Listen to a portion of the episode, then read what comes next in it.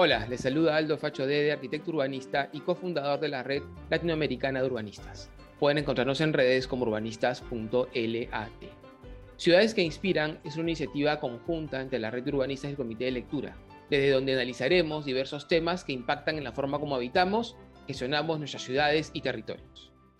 Este es el primer episodio de la séptima temporada del podcast que hemos preparado en colaboración con la plataforma de opinión especializada en políticas públicas Hacer Perú, en el marco de las elecciones municipales, y con el objetivo de poder analizar la importancia de los mismos en la concreción de las políticas públicas nacionales. Hoy conversaremos con Carolina Trivelli Ávila sobre el rol que cumplen los municipios en el éxito de las políticas públicas nacionales, orientadas a la reducción de la pobreza y vulnerabilidad social. Carolina es magíster en Economía Agraria por the Pennsylvania State University y economista de la Pontificia Universidad Católica del Perú. Actualmente es asesora en análisis estratégico de la Oficina Regional de FAO para América Latina y el Caribe. Ha sido investigadora principal del Instituto de Estudios Peruanos, consultora para diversos organismos internacionales y ministra de Desarrollo e Inclusión Social entre los años 2011 y 2013. A nivel internacional es miembro del directorio de Busara Center for Behavioral Economics y del comité consultivo de la iniciativa ID 4D del Banco Mundial. Asimismo, es miembro de la Comisión Consultiva para la Estimación de la Pobreza del INEI e y el directorio de Redes, Red de Estudios para el Desarrollo. Es columnista de la sección económica del comercio y colaboradora de Hacer Perú. Hola Carolina, muchas gracias por acompañarnos en este primer episodio de esta séptima temporada, que esperemos sirva para orientar a nuestros oyentes en la evaluación de las propuestas y planes de gobierno de las y los candidatos que pretenden ocupar los sillones municipales. En diversos artículos que he escrito he citado el que escribiste en el 2019 para el comercio titulado Salida permanente de la pobreza, dado que planteas que para poder llegar a una salida estructural debemos invertir en mejores ciudades. Al menos esa es mi interpretación. Es decir, en que las y los peruanos tengan acceso a los servicios básicos como el agua, el desagüe, la electricidad e Internet, equipamientos como son los colegios, centros de salud, bibliotecas y parques, calles accesibles y seguras y diversos servicios de transporte público de calidad.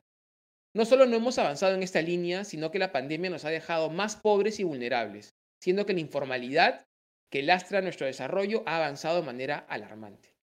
Además, las políticas públicas del gobierno nacional necesitan de los gobiernos locales para poder llegar a las personas más vulnerables, dado que estos son los responsables de la gestión de las ciudades. Esto se vio con crudeza en los meses más críticos de la emergencia sanitaria de la pandemia, en los que el gobierno central dispuso una serie de medidas para contener la crisis social, como la transferencia de 200 millones de soles a cerca de 2.000 municipios distritales y provinciales del país para que adquieran canastas de alimentos y las distribuyan entre las familias más necesitadas. Lamentablemente, estas no llegaron a esas familias debido a la falta de capacidad operativa en los municipios o a diversas irregularidades detectadas por las fiscalías anticorrupción. Tremendo, la verdad. Los alcaldes desaparecieron durante la pandemia que era cuando más se lo necesitaba, contrastando con otros países como la Argentina, donde estuvieron al frente de, la asistencia a sus vecinos, canalizando la ayuda de los gobiernos provinciales y nacionales. Carolina, tú fuiste la primera ministra de Desarrollo e Inclusión Social del Perú. Cuéntanos cómo viviste ese esfuerzo de poder llegar a los más vulnerables y qué rol cumplieron los, municipios en ese trabajo. Gracias, Aldo, por la invitación. Un gusto poder estar en, tu podcast. A ver, yo creo que eh, hay una tarea clave que cumplen los alcaldes y los municipios eh, para aterrizar las políticas públicas nacionales, en particular aquellas de desarrollo e inclusión social.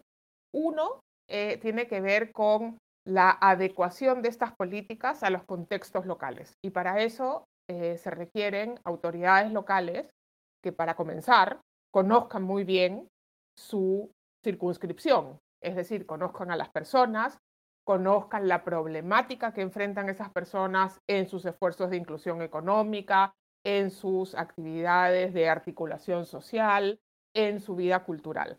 Y eso exige un alcalde involucrado con su comunidad.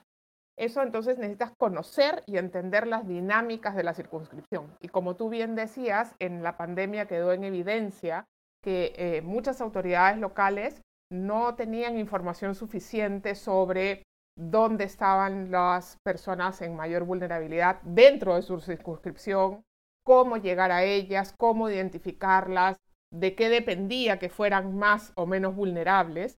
Y eso revela eh, un primer gran problema. Una autoridad local que no conoce, que no está inmersa en, su, en la vida de su comunidad, difícilmente puede lograr que las políticas nacionales aterricen en su localidad, beneficiando a las personas que deben beneficiar, llegando con eficiencia, siendo un promotor de cambio. Entonces, primero, conocimiento, información, capacidad de llegar a la población. Y lo segundo es que los alcaldes, eh, en particular en el caso peruano, son claves para intermediar demandas, ¿no? Y entonces, esto que a veces vemos eh, con un poco de, de, cuestionamiento de los alcaldes paseando por los ministerios, ¿no? Con sus expedientes, es fundamental en cómo está organizado el Estado peruano para que el centro, el gobierno nacional, pueda priorizar ¿no? Eh, y canalizar recursos a obras de particular interés en distintas localidades.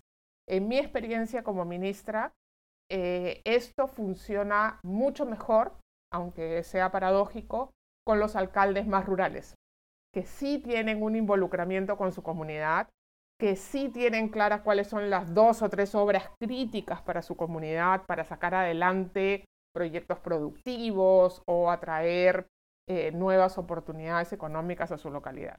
En el caso de los alcaldes urbanos, como tienen más recursos humanos, más recursos financieros, ¿no? se concentran en, partes de su, de su problemática, de su circunscripción, y no ven su circunscripción como un todo. Entonces yo te diría que en mi experiencia por lo menos, creo que los alcaldes urbanos tienen que aprender un poquito de este mayor involucramiento de los alcaldes rurales para eh, poder priorizar mejor aquellos proyectos por los que van a pelear, ¿no? Y conocer mejor la dinámica poblacional, económica, social, cultural de su circunscripción. Añado a eso un tema que es importantísimo y tú lo mencionaste en la introducción. Para tener un esfuerzo sostenido y sostenible de superación de la pobreza, no se necesita un programa social, una buena medida de política, una acción particular, no hay bala de plata. Lo que se necesita es un paquete integral de acciones, ¿no? coordinadas, sostenidas en el tiempo. Que ese paquete llegue a un mismo lugar, a un mismo grupo de personas de manera comprensiva. No basta con llevar electricidad si no tienes agua. No basta con tener agua y electricidad si no tienes una buena vía de comunicación.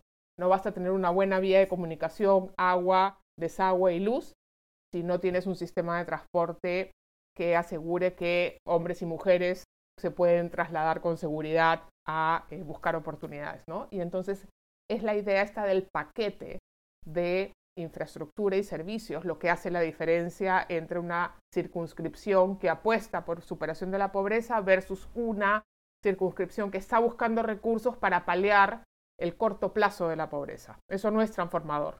Eso no cambia la vida y las oportunidades de las personas de esa circunscripción. Gracias, Carolina.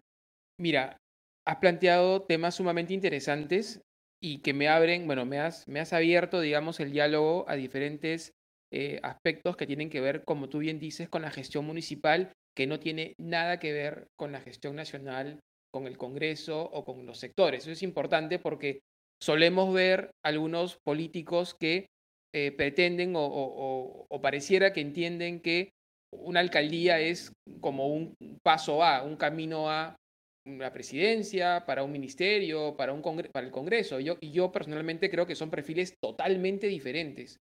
Un gestor municipal, un alcalde, tiene, como dices tú, una mirada de planificación holística, integral, es el primero entre sus vecinos, es el que los representa, el que tiene que tener un diálogo muy fluido con ellos y es el que va a partir de ese conocimiento y entendimiento de su ciudad o de su provincia o distrito, porque no solamente son alcaldes de ciudades, son alcaldes de provincias y distritos que son en gran parte del Perú además rurales y urbanas, ¿no?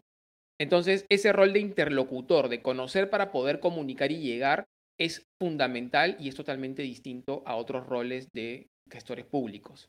Y has hecho énfasis en el conocer y entender, que es un tema que también venimos eh, reclamando y fortaleciéndose mucho tiempo, porque si no conocemos a quienes gobernamos o a quienes representamos, porque el alcalde más que gobernar representa, es un gran gestor. Va a ser muy difícil, como tú dices, que podamos realmente atenderlo. Y eso en la pandemia se vio de forma dramática.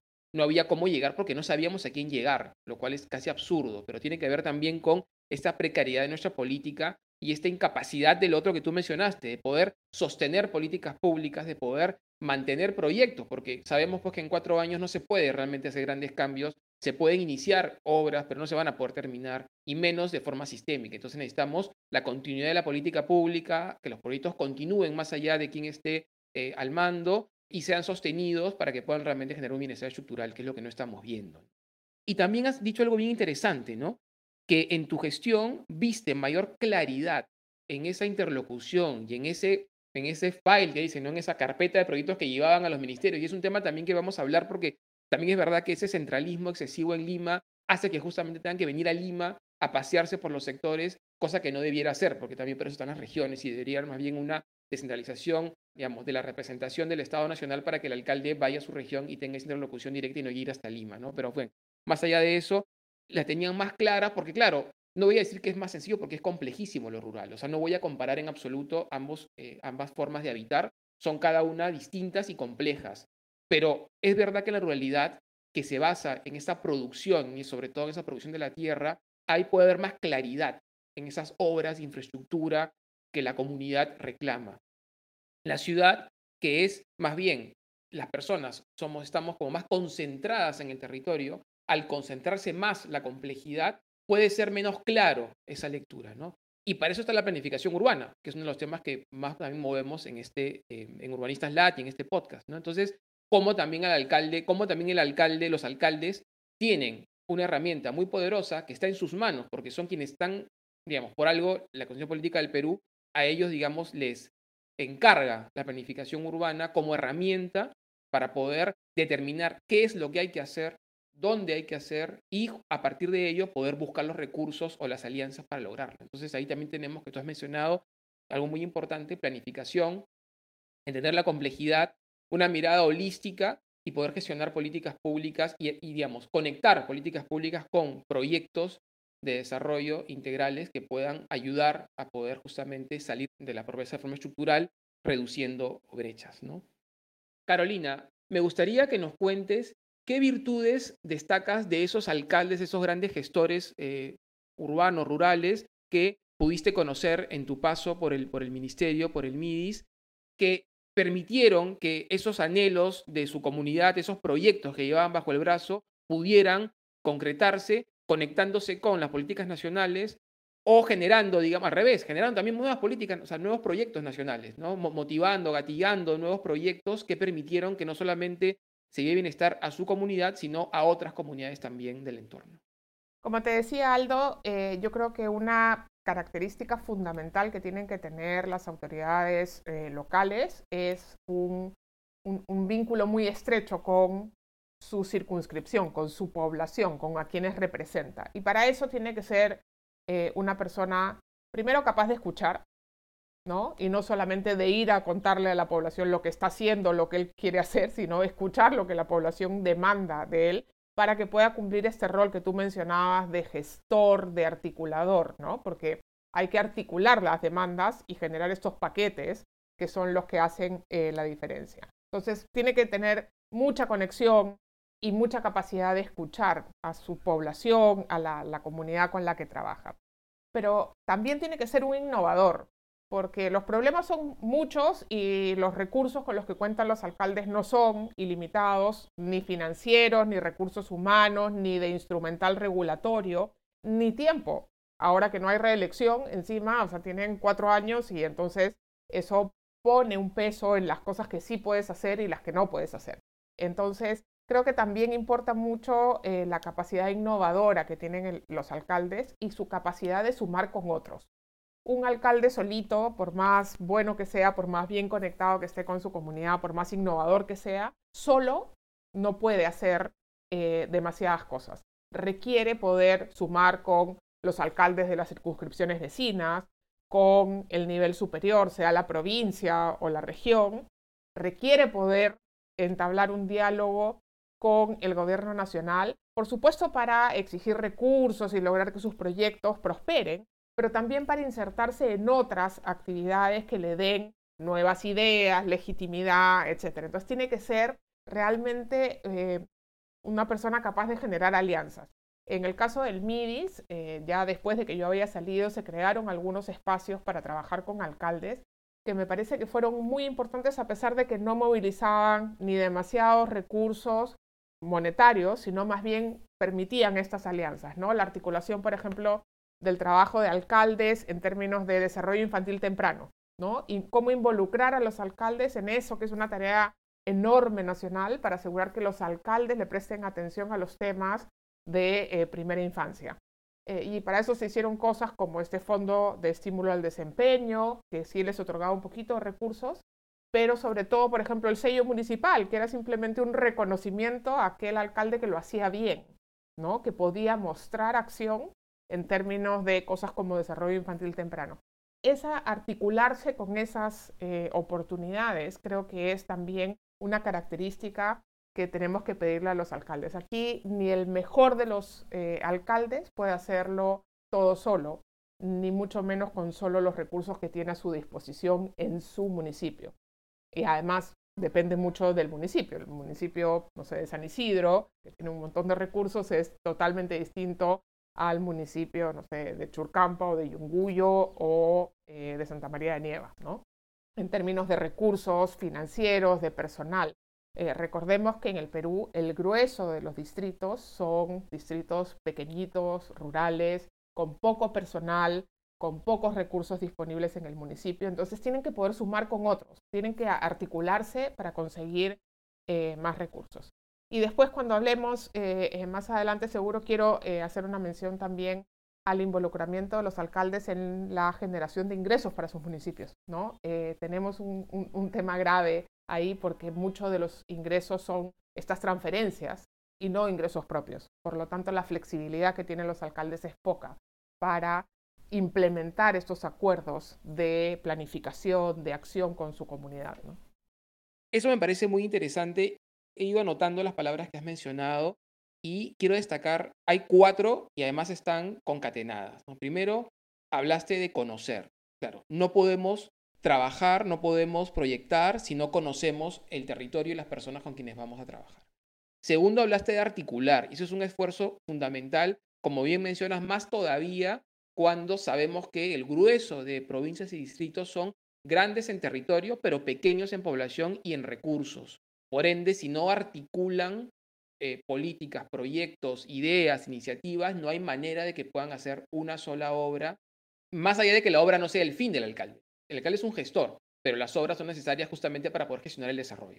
Y después hablaste de innovar, y eso es bien importante, porque ese es un tema que yo vengo también dialogando con diferentes personas, digamos, de diversas ramas, y decimos, sí, todo está muy complicado, hace falta una reforma política estructural, no podemos, sí, pero la verdad es que hoy seguimos, o sea, hoy estamos viviendo y habitando. Esos cambios espero lleguemos, lleguen pronto y hay mucha gente trabajando en ello. Pero mientras llegan, debemos seguir gobernando ese camino depende mucho, como tú bien dices, de la capacidad de liderazgo, de innovación, de gestión. Y nos apoyamos mucho también los individuos, porque son esas personas con sus equipos técnicos quienes van a hacerse cargo de poder buscar el camino, la ruta, de llegar con su carpeta de proyectos, de poder acercarse, de poder a su población movilizarla, de poder generar esos recursos, como dices tú, cómo generar recursos desde lo que tenemos, ¿no? desde, las competencias del municipio y poder resolver parcialmente esos grandes proyectos. Y ahí hay un tema muy interesante que también hablaremos en otro capítulo de esa temporada con Son Ángel Fernández, ministro de Vivienda, sobre también cómo generar recursos para poder financiar el desarrollo de las ciudades. Y hablaste obviamente de la planificación y ejecución, ¿no? Como claro, si yo no conozco, si yo no planifico, no sé qué es más importante, no sé qué priorizo y además cómo ejecuto. Necesito gente para poder ejecutar. Y ese es otro problema, como tú mencionas, estructural de, los, de las ciudades y de las provincias y distritos en general, que son tan pequeñitos, hay pocos recursos y por ende no pueden pagar profesionales capacitados y especializados de diferentes aspectos que deben que debe gestionar. Y allí, obviamente, eso no, quizás no lo vemos tanto en Lima, aunque sí sucede mucho en Lima, como dices tú, tenemos San Isidro que tiene pues un ingreso enorme y tiene pues equipos de alto nivel y invierte, paga estudios y demás, Pero también tenemos Villa María del Triunfo, tenemos Comas, tenemos Independencia, donde no hay esa abundancia y donde hay más, hay, más limitaciones para poder financiar y poder tener profesionales. Imagínate lo que pasa en el resto del Perú. Y donde los ministerios juegan un rol importante porque son los ministerios quienes prestan esos servicios, pero siguen estando en Lima. O sea, siguen saliendo desde Lima. Y una de las quejas más grandes, yo he conversado con diferentes gestores públicos de la parte del Perú, y se quejan mucho de que, claro, cuando piden asistencia, sale de Lima. Entonces, de Lima se mira la ciudad A, B, C, el territorio Z. O sea, de Lima se y no, no, no es así. O sea, cada lugar, como tú dices, es distinto, es independiente, tiene complejidades diferentes y una cosmovisión distinta. Yo no puedo desde una ciudad mirar el Perú y pretender que esa mirada sea diversa. Entonces hay un problema también otra vez de centralismo que impacta y afecta. Pero todo esto en el fondo tiene ciertos caminos de solución, como tú mencionas, que son la innovación, la capacidad de gestión y, el, talento. Carolina, mencionaste que querías volver al tema del financiamiento de las ciudades, cómo generamos recursos para poder invertir en esas obras que necesitamos. Es un tema crítico porque, como bien sabemos, los recursos escasean en todas partes del Perú, sobre todo fuera de Lima, pero Lima mismo escasea. Eh, Lima en sí mismo es una ciudad sumamente compleja de gestionar. Se escucha mucho hablar de los, de los 43 reyesuelos, de que el alcalde tal. La realidad es que el presupuesto metropolitano es sumamente escaso y la realidad es que la metrópoli tiene competencias bastante truncas, porque nunca se le delegaron las que se habían comprometido en la ley orgánica de municipalidades, porque está todo el tiempo interferida por el gobierno central, que evidentemente ve Lima como un espacio más que atractivo para hacer obras, está un tercio de la población, el 50% del PBI, o sea, está todo. Y el alcalde termina siendo una especie, una persona que intenta moverse y conseguir alguna obra, pero que le es muy difícil y cuando la consigue le inaugura otro, ¿no? Y además tiene distritos que tienen obviamente, como dices tú, cierta complejidad, además de estar todos interconectados, donde hay además una complejidad política y de representación que hace que sea un espacio muy difícil de gestionar. Pero Lima, sí mismo, a su vez Lima, tiene una enorme energía económica, enorme. Y eso debiera poder de alguna manera ser capitalizado por el municipio para poder generar obras, acciones, ¿no? que puedan ayudarnos a reducir la pobreza. Lima tiene contrastes brutales. Hablamos de Lima Centro, cualquier zona de los distritos que se llama Lima Centro, donde hay donde vemos cierta calidad de vida urbana similar a ciudades del mundo, y caminando o recorriendo pocos kilómetros, a veces ni siquiera, ¿no es cierto? Hacia ciertas zonas de Lima vemos situaciones de pobreza extrema que son de verdad de una vergüenza nacional. No podemos, no podemos tener lugares con un nivel de bienestar tan amplio y luego tener lugares donde no haya ni siquiera, donde no llegues más que con escaleras, y si es que hay escaleras inclusive, ¿no? Es el Perú y hay un evidente desequilibrio en el, en el desarrollo humano territorial que también tiene que ver con lo que tú mencionas, ¿no? con un problema de cómo distribuyo, cómo gestiono y cómo, cómo, cómo genero recursos. Tú has trabajado en el MIDIS y evidentemente te has enfrentado a esta pobreza y te has enfrentado al intento de poderla reducir y poderla por lo menos atender. ¿Cómo imaginarías tú que un alcalde, hablemos de Lima Metropolitana, hablemos de los distritos o hablemos de las ciudades del Perú donde hay estos contrastes y esas necesidades tan grandes, podría generar recursos para poder atender estas urgencias, pero más allá de eso, porque si siempre estamos detrás de la urgencia, nunca podemos mirar el horizonte mayor. ¿Cómo podríamos superar esta mirada de lo urgente, imaginar un futuro mayor, compartido, de bienestar y justamente en esa mirada de, mejor, de mayor bienestar poder resolver esta lamentable coyuntura? Aldo, la, pobreza urbana es una pobreza eh, compleja, ¿no? Es, primero es muy agresiva, ¿no? Porque está marcada por el hacinamiento, por la violencia, ¿no? Es, una pobreza eh, muy compleja, pero además que está muy entremezclada con la no pobreza. Por lo tanto, no es tan, eh, no es tan notoria en términos agregados. Uno va a un distrito rural donde 60% de los hogares están en situación de pobreza y bueno, ayudas a todos y de todas maneras le achuntas a los que están en situación de pobreza. En el mundo urbano eso no es tan cierto y por eso, en particular, los alcaldes cumplen un rol fundamental. Y su primer rol debería ser poder identificar quiénes, qué zonas, qué conglomerados son donde se encuentra la mayor incidencia de pobreza no solamente para informar a políticas nacionales, para que lleguen a esas, a esas poblaciones con asistencia, que es para la emergencia sobre todo, ¿no? Como lo vemos ahora, no sé, las ollas comunes, sino sobre todo para identificar cuáles son esas obras, esos servicios que esas poblaciones no están teniendo que les impiden insertarse en actividades generadoras de ingreso, en actividades que les permitan superar de manera sostenida la situación de pobreza. Es como tú bien describías, ¿no? Si eh, la población en situación de mayor vulnerabilidad en un distrito vive en una zona donde no hay acceso, no hay escalera, no hay carretera, no hay vereda, ¿no? Por supuesto, esas personas, para poder trasladarse a desarrollar una actividad económica, sea tener un pequeño emprendimiento de venta de algo o ir a conseguir un empleo formal, informal, temporal, permanente, etcétera, eh, implica muchas horas, ¿no? Implica un conjunto de riesgos. Bueno, entonces claramente el tema de accesibilidad se vuelve vital. Si esas familias, eh, por ejemplo, no tienen agua y tienen que quedarse en su eh, punto de, de vivienda esperando que venga el camión cisterna hasta que venga, porque si se les pasa se van a quedar sin agua el resto de la semana, bueno, ese día no van a poder salir a trabajar todos los miembros de ese hogar. Entonces, el alcalde tiene que entender esas dinámicas para poder identificar las soluciones que habiliten a esas familias en situación de pobreza, en situación de alta vulnerabilidad, para poder eh, tomar ventaja de oportunidades económicas que hay en su entorno. Y eso es una cosa que no hacemos hoy día, ¿no? Entonces, y de los pocos alcaldes que conocen suficientemente bien a su comunidad, a su circunscripción y pueden identificar dónde están estos bolsones de vulnerabilidad, estas zonas con mayor propensión a tener eh, familias en situación de pobreza, se quedan ahí y piden ayuda, ¿no? Más recursos para la olla común, que se instale un comedor popular, que se ponga un cuna más, que venga pensión 65, lo cual está muy bien, tienen que hacerlo, pero se quedan ahí. Y yo creo que lo importante es exigirle a los alcaldes el siguiente paso, que es ya, ok, aquí hay un grupo de personas en situación de vulnerabilidad, ¿qué se puede hacer desde la gestión de esta circunscripción para que ellos puedan tener mejores oportunidades?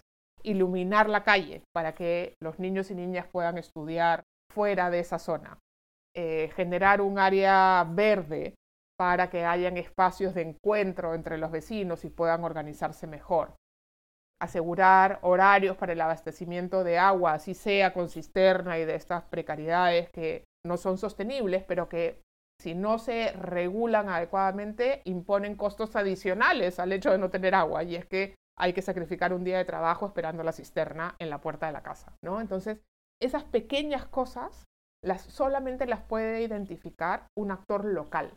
Y por eso te decía, tiene que ser, el alcalde tiene que estar totalmente relacionado con su comunidad. Tiene que haber ido y dado la mano a sus vecinos para conocerlos, para escuchar sus problemas, ¿no? Tiene que ser una cara familiar para esa comunidad, para que esa comunidad le pueda trasladar no solamente las demandas tradicionales de queremos que todo esté mejor, que eso es legítimo y está muy bien, pero estas demandas particulares. Señor alcalde, tengo un problema porque pierdo un día de uno de los miembros de mi familia, pierde un día de trabajo porque alguien tiene que quedarse esperando que venga el camión cisterna. Bueno, eso se puede solucionar, eso se puede regular y eso sí está en capacidad del alcalde porque no es una inversión enorme. Entonces, muchas de las cosas que pueden ayudar a las familias en situación de pobreza y vulnerabilidad no requieren solamente grandes inversiones en infraestructura, que también son necesarias, sino requieren mucha gestión y mucha innovación.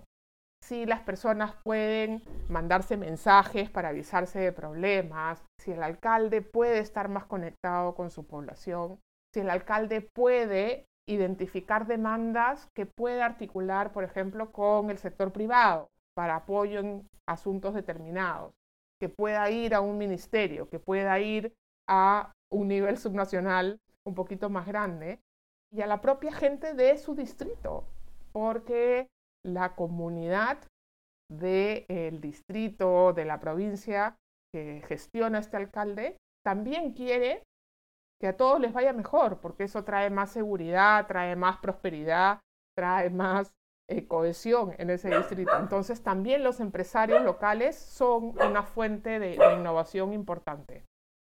Gracias Carolina. has hablado de los empresarios locales, de los pequeños, medianos, grandes, de todos, porque en el fondo en el Perú gran parte de la fuerza laboral son y somos pequeños emprendedores, personas que trabajamos desde diferentes oficios, actividades y sumamos al desarrollo de la comunidad. Y eso también es muy importante, cómo el alcalde interactúa y cómo el alcalde capitaliza esa energía económica, esas ganas de salir adelante que nos, nos, nos representa. Creo que si algo nos, eh, nos representa en el mundo es nuestra capacidad, nuestra enorme resiliencia de podernos adaptar y poder resolver lo que enfrentemos como colectividad.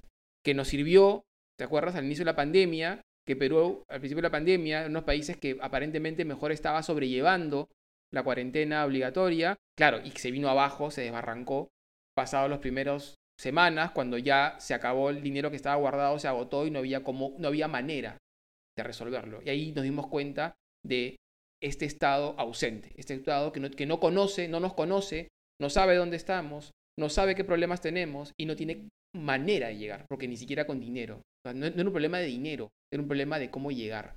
Y revivimos como otros países, aparentemente, con más problemas de gobierno, menor estabilidad económica, quizás otros problemas, digamos, de otro tipo político, sí pudieron sostener, asistir, porque sí habían esos lazos y esas conexiones. Y es lo que tenemos que fortalecer. Y ahí, como dices tú, los alcaldes son, son la interfaz, son la rótula entre el vecino y el gobierno provincial, regional y ni decir nacional. Has vuelto a hablar de gestión e innovación y creo que sí, entiendo yo que si te pregunto cuáles son los atributos que debemos pedirles, dirías que tengan capacidad de gestión demostrada y no solamente de palabra y que sea gente innovadora, que pueda demostrar que puede encontrar el camino, porque claro, no basta con decir necesito, hay que buscar ese camino para conseguir lo que necesitas. ir más allá de necesito, porque claro, tú dices, sí, no tengo agua, bueno, búscame un cisterna, pero no puede ser la solución el cambio cisterna. ¿Cómo llevo agua potable? ¿Cómo llevo accesibilidad? Y cómo también resuelvo, porque también es verdad que lo vemos en Lima, pero en el Perú, el Perú, pues, la, digamos, el crecimiento informal de la ciudad ha sido brutal. O sea, nos hemos multiplicado de manera ilegal e informal, hemos tomado tierras que no se debían urbanizar, y eso genera impactos en las personas tremendas. Entonces, hay un punto en el cual tú dices, ya no puedo llevarte agua aquí no puedo porque es tan costoso, es tan difícil que me es inmanejable. Entonces, bueno, veamos una manera que tú puedas reubicarte en un lugar más seguro, que yo pueda atenderte y que puedas vivir mejor. Eso también depende del alcalde y también depende de su gestión. Entonces vemos un líder, un gestor y alguien innovador. Yo quisiera pedirte para terminar un mensaje a esos gestores, a esos candidatos y candidatas que desean liderar nuestras ciudades y también nuestros territorios rurales ¿Qué les recomendarías, bueno, con toda tu experiencia en la gestión pública, en análisis de evidencia, en políticas de desarrollo, qué les recomendarías, en qué deberían enfocarse cuando accedan, digamos, al sillón municipal para poder ayudar a su comunidad a primero resolver lo inmediato, pero con una visión, como tú bien dices, de futuro basada en una lectura y conocimiento y en una planificación. Mira, Aldo, yo lo que, yo lo que les diría a esos eh, candidatos con posibilidades de llegar al, sillón municipal es que eh, primero tienen que ser muy conscientes de que no van a poder hacer todo y por lo tanto tienen que priorizar. Y pueden priorizar basados en los informes que reciban, en su buen criterio, pero la única manera de realmente priorizar gestionando esa circunscripción en la cual van a ser elegidos es escuchando a sus vecinos, es articulando los intereses de los vecinos, es entendiendo las dinámicas que afectan a esos vecinos, sus dinámicas económicas, sus dinámicas sociales, su movilidad, a dónde van, de dónde vienen, cuántos salen, cuántos entran del, distrito, de la provincia, eh, porque si no entendemos eso, nunca vamos a estar cerca. Y eh, sobre ese entendimiento es que hay que exigir eh, innovación. Y como tú dices, es innovación de la grande, innovemos en cómo hacer grandes obras, cómo se puede hacer más rápido un proceso lento, cómo se puede surfear en la regulación y las reglamentaciones para poder hacer las cosas que eh, benefician este proyecto de largo plazo de desarrollo, de bienestar, de prosperidad para los miembros de la comunidad. Pero también hay mucha innovación de la pequeñita que genera ganancias rápidas y esta sensación de que estamos trabajando todos juntos. ¿no? Y yo creo que hay que limpiar muchas de esas ineficiencias y eso requiere mucha atención de ese gestor. Esta innovación no es solamente el que haga los mejores proyectos y ofrezca las mayores transformaciones. Eso hay que hacerlo, sin duda, pero también son pequeñas innovaciones. Entonces, yo creo que eh, el, el, alcalde cuando se siente electo en su sillón municipal el primer día, tiene primero que generar unos mecanismos de escucha muy claros, muy dinámicos, pero escuchar de verdad, no escuchar para decir que escuchó, sino escuchar en serio, conocer a su colectividad, entender sus dinámicas, porque ahí es donde le van a salir todas estas oportunidades de innovación más pequeñitas, más puntuales, pero que pueden ser lo que aceita la posibilidad de hacer innovaciones más grandes, ¿no? Entonces yo creo que hay que usar, como siempre me decía Julio Kotler, escalera chica y escalera grande, ¿no? Hay que tener siempre las dos. Y a veces, cuando la escalera grande es muy empinada, muy difícil de subir, quizá basta con tener varias escaleras chicas, una seguida de la otra, y eso nos puede llevar un poquito más lento, pero nos puede llevar con seguridad a buen puerto. Mil gracias, Carolina. Nos dejas un mensaje sumamente potente e importante. Busquemos al vecino, busquemos al que ha estado contigo en la calle, caminando contigo, el que ha estado en tu barrio, al que lo has visto, acompañarte en diferentes búsquedas, luchas, manifestaciones o también proyectos. Busquemos al que te conoce, busquemos al que tiene experiencia en haber gestionado diferentes cosas, el que puede ser un gestor de tu bienestar y no al que te ofrece grandes sueños y anhelos que sabemos ya todos, evidentemente, que son imposibles de resolver en el poco tiempo. Pero no por ello dejemos de soñar. También busquemos al innovador, el la, ¿no? Innovador, innovadora, al soñador, a la soñadora y al que pueda llevarnos más allá de lo inmediato con escaleras pequeñas, buscando armar, como dices tú, la escalera grande. Muchísimas gracias por tu tiempo y por estos importantes mensajes que nos dejas, creo que espero nos ayuden a poder encontrar a esos candidatos y candidatas que nos puedan llevar a construir mejores ciudades y territorios habitados. Bueno, Aldo, muchísimas gracias por la invitación. Ha sido un placer. Eh, realmente eh, la oportunidad que tenemos con nuevas elecciones es eh, una oportunidad que no debemos desperdiciar. Elijamos buenas autoridades, que sumen con los ciudadanos, que entiendan los problemas de los ciudadanos, que realmente ayuden a enfrentar esos problemas y que sobre todo sean aliados de los ciudadanos, ¿no? que no sean una autoridad lejana que se vuelve cuestionadora del ciudadano, sino el ciudadano que realmente puede sacar adelante eh, y conocer a su comunidad, incrementar el bienestar. Yo creo que con eso ganamos todos como país.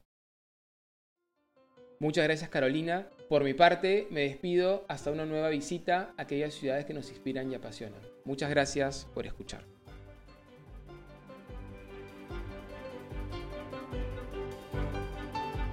Este podcast fue producido por mi persona, Aldo Facho Dede, con la colaboración de Jessica Álvarez, y ha sido editado por Baña García, curadora del Comité de Lectura. Es uno de los podcasts abiertos del Comité de Lectura y está disponible en diversas plataformas como Google Podcast, Spotify, SoundCloud y Apple Podcasts. Además, el Comité de Lectura ofrece tres podcasts exclusivos, el de noticias de Augusto Townsend, el económico de Ale Costa y el internacional de Farika Hat. Si quieren escucharlos, pueden suscribirse en www.comitedelectura.pe barra planes. Gracias por escucharnos y por apoyar nuestro trabajo.